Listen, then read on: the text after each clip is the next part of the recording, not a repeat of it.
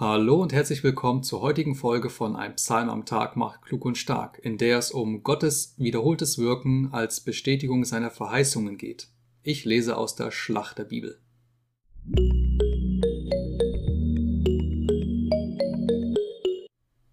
Psalm 105 Dank dem Herrn, ruft seinen Namen an, macht unter den Völkern seine Taten bekannt, singt ihm, Lob singt ihm, redet von allen seinen Wundern, rühmt euch seines heiligen Namens. Es freue sich das Herz derer, die den Herrn suchen. Fragt nach dem Herrn und nach seiner Macht, sucht sein Angesicht alle Zeit. Gedenkt an seine Wunder, die er getan hat, an seine Zeichen und die Urteile seines Mundes. O Same Abrahams, seines Knechtes, o ihr Kinder Jakobs, seine Auserwählten. Er, der Herr ist unser Gott. Auf der ganzen Erde gelten seine Rechtsurteile.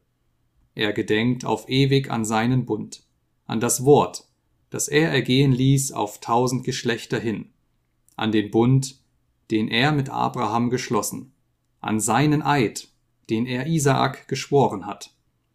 Er stellte ihn auf für Jakob als Satzung, für Israel als ewigen Bund, als er sprach, Dir gebe ich das Land Kanaan, als das Los eures Erbteils. Als sie noch leicht zu zählen waren, nur wenige und Fremdlinge darin. Und sie zogen von einem Volk zum andern und von einem Königreich zum andern. Er ließ sie von keinem Menschen bedrücken und züchtigte Könige um ihretwillen. Tastet meine Gesalbten nicht an und fügt meinen Propheten kein Leid zu und er rief eine Hungersnot herbei über das Land und zerschlug jede Stütze an Brot. Er sandte einen Mann vor ihnen her. Josef wurde als Knecht verkauft. Sie zwangen seinen Fuß in einen Stock. Sein Hals kam ins Eisen, bis zu der Zeit, da sein Wort eintraf und der Ausspruch des Herrn ihn geläutert hatte. Der König sandte hin und befreite ihn. Der die Völker beherrschte, ließ ihn los. Er setzte ihn zum Herrn über sein Haus und zum Herrscher über alle seine Güter, dass er seine Fürsten nach Belieben binde und seine Ältesten Weisheit lehre. Da zog Israel nach Ägypten, und Jakob wurde ein Fremdling im Land Hams. Und er machte sein Volk sehr fruchtbar und ließ es stärker werden als seine Bedränger. Er verwandelte ihr Herz, dass sie sein Volk hassten arglistig handelten an seinen Knechten. Er sandte Mose, seinen Knecht, Aaron, den er erwählt hatte. Die taten seine Zeichen unter ihnen und Wunder im Lande Hams. Er sandte Finsternis, und es wurde Nacht, damit sie seinem Wort nicht widerstreben möchten. Er verwandelte ihre Gewässer in Blut und tötete ihre Fische. Ihr Land wimmelte von Fröschen, bis in die Gemächer ihrer Könige. Er sprach, und es kamen Fliegenschwärme, Mücken über ihr ganzes Gebiet. Er gab ihnen Hagel statt Regen, Feuerflammen auf ihr Land, und er schlug ihre Weinstöcke und Feigenbäume und zerbrach die Bäume in ihrem Land.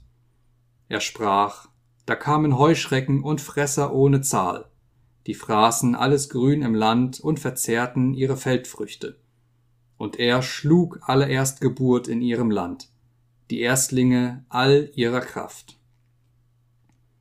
Aber Israel ließ er ausziehen mit Silber und Gold, und es war kein Strauchelnder unter ihren Stämmen.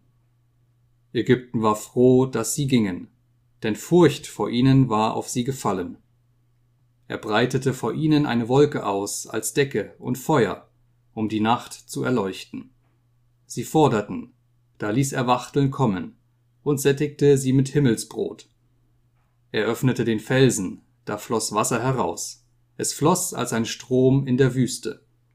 Denn er gedachte an sein heiliges Wort, an Abraham, seinen Knecht. Er ließ sein Volk ausziehen mit Freuden, mit Jubel seine Auserwählten. Und er gab ihnen die Länder der Heiden, und was die Völker sich mühsam erworben hatten, das nahmen sie in Besitz damit sie seine Satzungen hielten und seine Lehren bewahrten. Halleluja. Das stetige Erinnern an Gottes Wirken in Israels Geschichte ist Teil der jüdischen Kultur, und zwar bis heute. Doch warum ist das eigentlich so wichtig? Wenn ein Volk wie das Volk Israel durch so viele Jahrhunderte und gar Jahrtausende hindurch derart stark vertrieben, verfolgt und in Teilen auch ermordet wurde, dann bleibt das nicht ohne Spuren, weder für dieses Volk noch für die Welt. Das Besondere aber daran sind die Verheißungen Gottes, die er diesem Volk, diesem auserwählten Volk gibt. Denn ganz, ganz besonders gibt er hier für dieses Volk Verheißungen, die nur ihnen gelten. Vieles von dem, was im Alten Testament beschrieben wird, was prophezeit wird, das wird sich erst viele Jahre später erfüllt haben. Vieles von dem hat sich bereits erfüllt. Manches erfüllt sich gerade erst vor unseren Augen und einiges ist erst für die Zukunft bestimmt. Anhand der Verheißungen und Prophezeiungen lässt sich Gottes Handeln tatsächlich nachvollziehen und auch nachprüfen. Hat er gehalten, was er versprochen hat? Stimmen seine Zusagen, wie er sie gegeben hat, wie er sie vor tausenden von Jahren gab, bevor die Erfüllung kam? Es geht auch um den Messias, denn viele Prophezeiungen beziehen sich auf ihn. Vieles, was im Alten Testament prophezeit wird, das hat mit dem leidenden und auch mit dem herrschenden Messias zu tun. Eindrücklich und ganz treffend beschrieben ist das bei Jesaja im Kapitel 53. Da ist die Rede vom leidenden Gottesknecht, vom leidenden Messias, der für die Sünden der Menschen, nicht nur der Israeliten, sondern aller Menschen, sterben und leiden wird, damit sie vor Gott wieder gerecht werden können. Und im Lichte des Neuen Testaments wird ganz deutlich, dass Jesus, Christus, Christus bedeutet Messias, genau das ausgefüllt hat. Dass er der Messias ist, dass er diese Rolle, die damit verbunden ist, ausfüllt. Keiner, weder vor ihm noch nach ihm, hat diese Prophezeiungen so vollständig erfüllt wie er. Doch damit nicht genug. Er wird, wie es auch im Alten Testament beschrieben ist, eines Tages wiederkommen, um die Rolle des kommenden, des herrschenden Messias auszufüllen. Er kam beim ersten Erscheinen als leidender Messias. Beim zweiten Erscheinen wird er als König der Welt wiederkommen.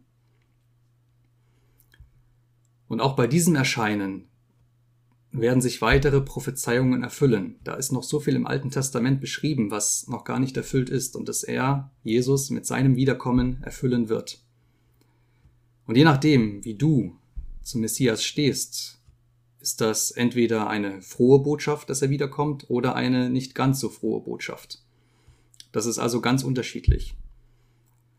Denn wer zu Jesus steht und sich zu ihm bekennt, für den werden diese Prophezeiungen, die größtenteils auch im der Offenbarung Jesu an Johannes beschrieben sind, eine tatsächliche Hoffnung darstellen. Und dann wird das, das Buch dieser Prophezeiung ein Hoffnungsbuch sein, wie es auch gemeint ist. Denn Jesus wird wiederkommen und sein göttliches Reich errichten. Danach wird kein Leid mehr sein, kein Schmerz, keine Tränen. Für diejenigen, die an Jesus glauben und an ihm festhalten. Das ist die gute Botschaft. Gottes Reich wird kommen. Für diejenigen aber, die mit Jesus gar nichts zu tun haben wollen, werden sich diese Voraussagen voller Schmerz, voller Leid und auch im Tode erfüllen. Es geht also um Schrecknisse, es geht um letztendlich eine totale Katastrophe für den einzelnen Menschen, aber auch für ganze Völker. Da wird ein Bild vor Augen gemalt, das das Ende des Einzelnen und auch das Ende der Menschheit und das Ende des Planeten beschreibt. Wer nicht zu Gott gehört, wer sich nicht zu ihm bekennt, der kann auch keine Gemeinschaft mit ihm haben, der will das auch nicht. Ganz klar, wenn ich mich nicht zu Jesus bekenne, dann distanziere ich mich von ihm und auch von all dem, was er mir anbietet. Noch besteht die Möglichkeit, noch ist Gnadenzeit, noch kannst du dich zu Jesus Christus bekennen und damit Gottes Heilsplan anhand seiner Prophezeiungen erkennen und auch nachprüfen. Und alles, was bereits erfüllt wurde, lässt sich nachprüfen. Es ist geschrieben und es lässt sich nachvollziehen. Wurde es erfüllt oder wurde es nicht erfüllt? Und im Alten Testament heißt es, ein Prophet, der einmal eine Prophezeiung gegeben hat, die nicht erfüllt wurde oder die sich als falsch erwiesen hat, der ist kein wahrer Prophet, der ist zu verwerfen, dem ist nicht zu glauben. Aber Gott gibt Zusagen, die sich nachvollziehen lassen und die sich auch erfüllt haben. Ich möchte dich also ermutigen, dass du einfach mal nachschaust, was steht in der Bibel. Zum Beispiel Jesaja 53, Kapitel 53. Schau nach, was drin steht und überprüf anhand dessen, was auch die Bibel über Jesus berichtet. Ist das valide oder ist es nicht valide? Hat er es erfüllt oder hat er es nicht erfüllt? Und darüber hinaus, forsche weiter. Es gibt noch mehr Prophezeiungen, die sich erfüllt haben, auch in jüngerer Geschichte. Auch erst in den letzten 200 Jahren. Anhand dessen lässt sich super nachprüfen, steht Gott zu seinem Wort und erfüllt er es. Prüfe es selbst nach. In der kommenden Folge heißt es, Reden ist Silber, Schweigen ist Gold. Bis dahin, mach's gut, wir sehen uns. Ciao.